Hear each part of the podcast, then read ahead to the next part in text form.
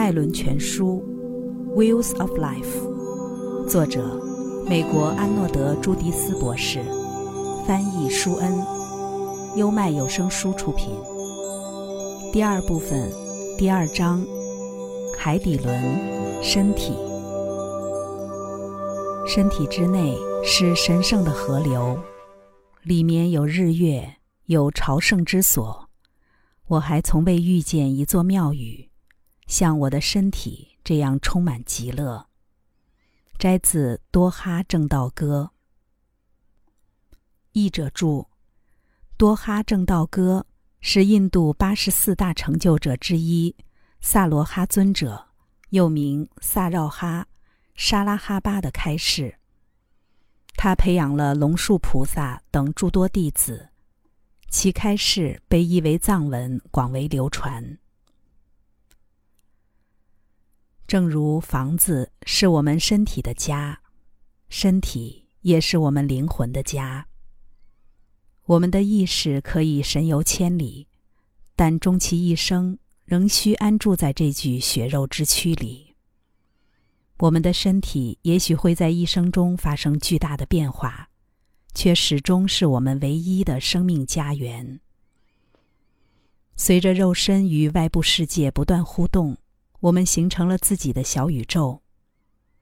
掌握第一脉轮的任务，就是最终了解和疗愈身体，学会接受我们的身体，感觉它，肯定它的价值，爱它。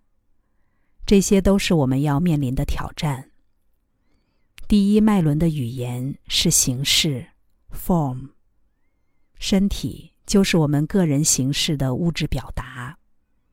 当我们借由观察、触摸、运动或内在感受来检视这具肉体时，我们就学会了身体诉说的语言，发现了自己更深层的部分。每个脉轮都会带给我们不同层次的信息。身体是接受这些信息的计算机硬件，也是我们内在所有数据和编程的影印本。刻印在这架血肉和骨架上的，是我们的痛苦和欢乐；编码在神经脉冲里的，是我们的需求、习性、记忆和天分。基因之内是我们祖先的谱系。细胞之内有我们所食之物，心脏跳动着我们生命的节奏，血肉里则映现了我们的日常活动。要了解身体，我们必须先成为它，成为它的痛苦、喜悦、恐惧和欢乐。把灵性存在看作是与肉体分离的，只会切断我们和大地根基。家园的连接，我们不再完整，变得分裂，与身体所传递的信息隔离。但这并不意味着否定某些哲学所说的：“你不是你的身体，你是比身体更大之物。”相反，它强化了这类观点。我们是我们的身体，只有透过这种了解。我们才能成为比身体更大之物。我们变得扎根，安住于当下，连接内在发生的一切。借由身体这个载体，我们更全然的体验我们的灵性和情感面相。我们的身体是由数以万亿的小细胞组成的，某种奇迹的力量把这些小细胞组织成复合的整体。像重力场一样，第一脉轮把物质和能量吸纳进来，然后由不同层次的意识把它们组织成一个协同运作的整体。接纳身体，就是接纳这个核心的整合机制，它把我们不同的部分统合为一，它是我们灵魂的容器。我们的身体表达着我们的生命。假如我们的肩膀感到沉重，那是身体在告诉你，你承载了太多负担。假如你感到膝盖不能支撑，那是身体在告诉你，你人生中拥有的支持不够，或者缺乏灵活性。假如我们的胃部慢性疼痛，那表示生活中有些东西你已无法忍受。我常常要求那些开始身体工作的案主做一项练习，以“我是什么什么”或“我感觉什么什么”开头，写下身体每一部分的陈述。假如他们说他们的脖子抽筋了，就写下“我抽筋了”。假如他们的膝盖感觉虚弱，就写下“我感觉虚弱”。然后我把所有这些陈述都读出来，而并不指出哪个句子来自身体的哪个部分。结果会发现，这些陈述正是此时此刻他对自己整个生活的感受。作者注：关于这项练习的详细情况，请参见作者和维嘉合著的《七重之旅》。肯定我们的身体，就要认同它。假如我的胸部在痛，等于承认我的心在痛。要巩固海底轮，必须达成与身体的和解。如此，我们才能平和地安住于这副肉身中。第一脉轮使我们对身体产生了认同，也给予我们生而为人的基石。自我滋养是关爱身体的关键，需要休息时就休息，吃得好，锻炼身体，带给身体快感，都有助于第一脉轮保持快乐。按摩、热水澡、高品质的食物、快乐的身体运动，都是滋养自己、疗愈身心分裂的方法。身心分裂是意识高于物质的思维产物。假如身和心成为相互对抗的两极，我们就永远无法整合为一体。反之，透过身体，我们才能在物质世界里体验到心灵。吃，把固体物质摄入我们的身体，是第一脉轮的活动，它使我们落地，滋养我们，维持我们的肉身结构。透过食物。我们把大地第一脉轮元素结出的果实带入体内。要研究我们作为物质存在的部分，必须研究我们的肉身是由什么构成的。我们消化的食物是转化为能量的物质，因此吃进去的食物会影响能量的输出。为第一脉轮打下健康基础的第一步，是要吃干净。而富有营养的食物，对有些人来说，这意味着只吃从当地农场出产的最纯净和最新鲜的食物。但对大多数人而言，这种做法不切实际。对食物如此纯净的要求，会让那些生活在典型都市环境中的人挨饿。我们最多只能对吃进去的食物保持觉知。避免过度加工的、富含精糖的食物，以及实际上没有任何营养的所谓垃圾食品。这些都是增强第一脉轮和保持身体健康的第一步。但是，只吃来自健康食品商店的食物，仍然可能导致营养不良，因为天然食物并不意味着均衡饮食。均衡饮食比食物纯净更重要。人类营养需求这个问题太过错综复杂，无法在此尽述。阅读相关书籍会对第一脉轮有所帮助。让人震惊的是，有太多人根本不把吃东西当回事儿，虽然它是我们生活中一项如此基本的功能。假如我们要使用这副肉身九十年，却根本不参考人体使用手册，毫无疑问，有一天身体会垮掉。食物和脉轮，我们的文明和意识继续着无可避免的演变，很自然的，我们的身体状态也会跟着演变。当身体发生变化，饮食习惯也随之改变。那些想通过食物达成开悟的人，可能会发现，这是一条极为缓慢而艰难的路。其实，适当的饮食会扩展我们的意识，但这份食谱无法适用于所有人。一个人应该根据自己的需求、目标和体型，选择适合自己的食物。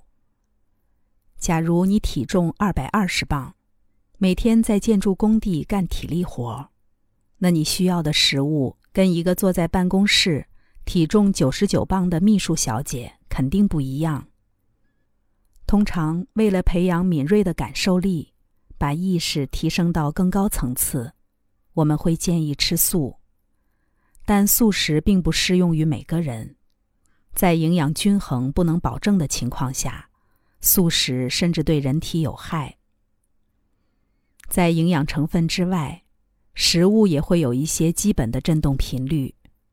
家人用爱心烹调的食物，就比那些痛恨自己工作的快餐店厨师准备的食物对人体有益的多。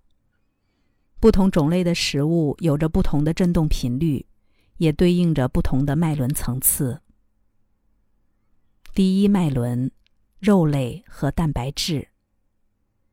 吃肉补肉，肉类可能是你吃到的最具身体导向的食物了。肉类比其他食物需要更长的消化时间，因而会在消化道停留更久。由于这个原因，肉类占据着下半身的能量。往往限制或控制了能量向上层脉轮流动。对落地而言，肉类和蛋白质是很好的食物，但是吃多了会造成身体昏沉、有惰性。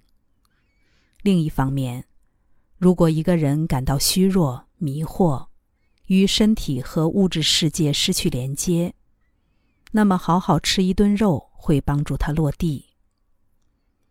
但是落地并非一定要吃肉，蛋白质才是对第一脉轮的组织架构最重要的元素。含有适当蛋白质的素食也能提供足够的基础食物来愉悦第一脉轮。吃点豆腐、豆类、坚果、蛋类和奶制品，对摄取蛋白质是很重要的。作者注。那些把蛋奶视为动物副产品的素食者，也许会否认这些食物的必要性。在此争论的并非不靠这些食物能不能存活，而是它们是否对落地有益。素食超过了一定时间就不是一种落地的饮食方式，虽然它可能对净化是好的。第二脉轮，流质食物。第二脉轮与水元素有关，因此也指向流质食物。流质食物比固体食物更快地通过身体，可以帮助身体净化，防止肾脏超载累积毒素。果汁和花草茶能够帮助清洁体内垃圾。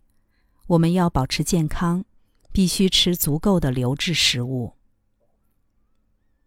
第三脉轮，淀粉类食物。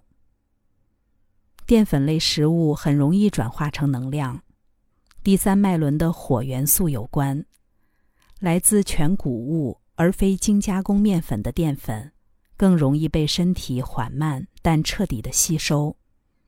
能很快吸收的食物，比如单糖和兴奋剂，也能给身体供给能量，但是长期食用会损害第三脉轮的健康。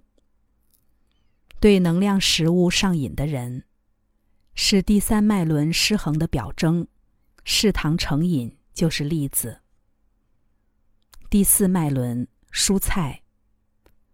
蔬菜是光合作用的产物，是我们人体无法制造的东西。蔬菜捕捉了太阳光的生命力，同时均衡了土壤、空气、火、太阳和水这些元素。蔬菜是宇宙和地球达成自然平衡过程中的产物，映现了心轮的平衡属性。在中国文化中，蔬菜既非阴也非阳，代表了心轮平衡、中立的特性。第五脉轮，水果。水果被认为处于食物链的顶端，因为它成熟时会掉落在地上，不需要杀死植物或动物来获得食物。水果富含维生素 C 和自然糖分，它们通过消化系统的速度最快，可以让能量自由地流动到上层脉轮。第六和第七脉轮，为这两个脉轮推荐食物很困难，因为它们与身体的新陈代谢过程无关，而连接的是意识状态。像大麻和迷幻药这类能改变意识的物质，会对这两个脉轮造成影响。有时影响是好的，有时则有害。就食物而言。断食也会对这两个脉轮造成影响。注意，要知道，仅仅摄入肉类并不会让人自动落地，吃纯素也不会打开原本封闭的心轮。我们的目的是维持脉轮的平衡，而个人饮食的均衡有助于此。上述所言只是提供一些指导，以改善原本不平衡的状态。好比一个人蔬菜吃的少，在饮食上会不利于心轮的震动；而缺乏蛋白质的人，也许会感到飘忽，不能落地。身体是靠能量来运作的，并非食物。尽管多数能量需要从食物中摄取，你会发现，来自其他脉轮的能量，如爱、力量或高层意识状态。往往会降低我们对食物的需求。本书由心灵导师胡因梦推荐，任何一个年龄层的读者都可以受惠于本书的脉轮洞见，朝着更精微的方向成长蜕变。优麦有声书出品。